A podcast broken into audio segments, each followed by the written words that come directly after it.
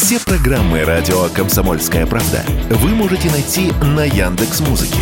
Ищите раздел вашей любимой передачи и подписывайтесь, чтобы не пропустить новый выпуск. Радио КП на Яндекс Музыке. Это удобно, просто и всегда интересно. Экономика на радио КП. Здравствуйте, дорогие слушатели радио «Комсомольская правда». В эфире наш ежедневный обзор самых важных и интересных экономических новостей.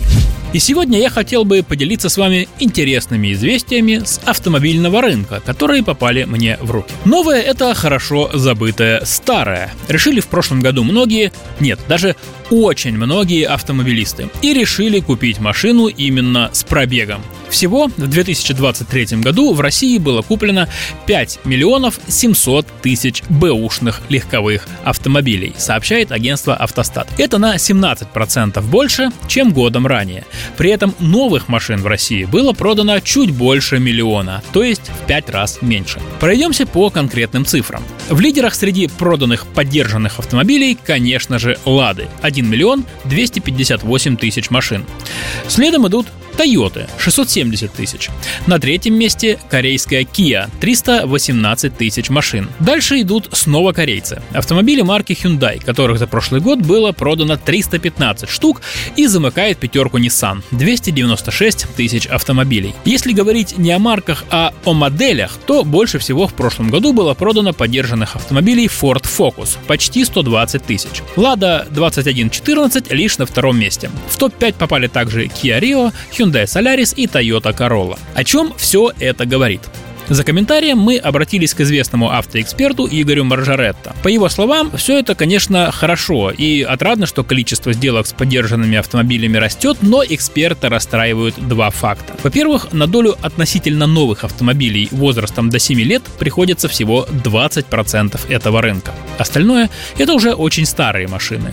И во-вторых, на авторынке существует показатель экономического здоровья.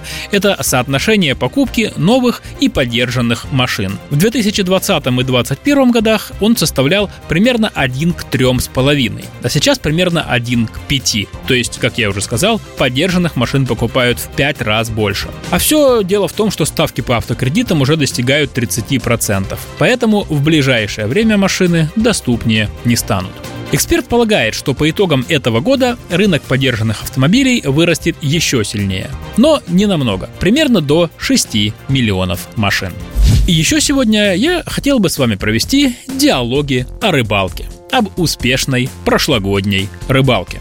Знаю я одно рыбное место, и место это Россия – прошлом году российские рыбаки наловили рекордное количество рыбы – свыше 5 миллионов 300 тысяч тонн. Как заявил на совещании с президентом и членами правительства глава Росрыболовства Илья Шестаков, это лучший результат за 30 лет, а уровень самообеспечения рыбной продукции у нас нынче составляет 150%. То есть всей страной мы в состоянии съесть примерно две трети улова. Остальное можно смело отправлять на экспорт.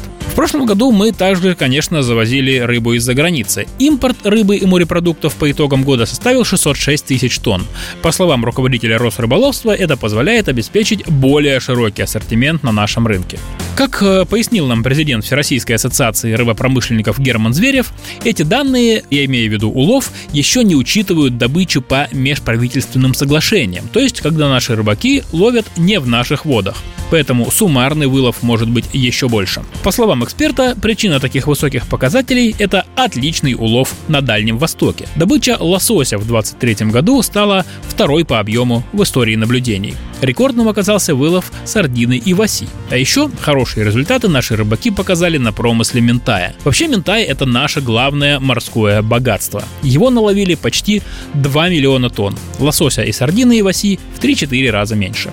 Ну и теперь главный вопрос, который в связи с этим волнует всех нас. Что будет с ценами на рыбу при таком богатом улове? По словам Германа Зверева, тут все зависит от конкретных видов рыбы. Потому что не во всем мы оказались в плюсе. Например, Например, снизился объем добычи трески. А вот хороший улов горбуши уже привел к серьезному снижению отпускной цены на нее у рыбаков. Правда, той же горбуши с Дальнего Востока еще надо доехать до центральной России, что тоже сказывается на ценах. Однако, чтобы помешать ценам на прилавках расти, в России ввели субсидирование железнодорожных перевозок. Так что, если падение цены не случится, то расти сильно они точно не должны.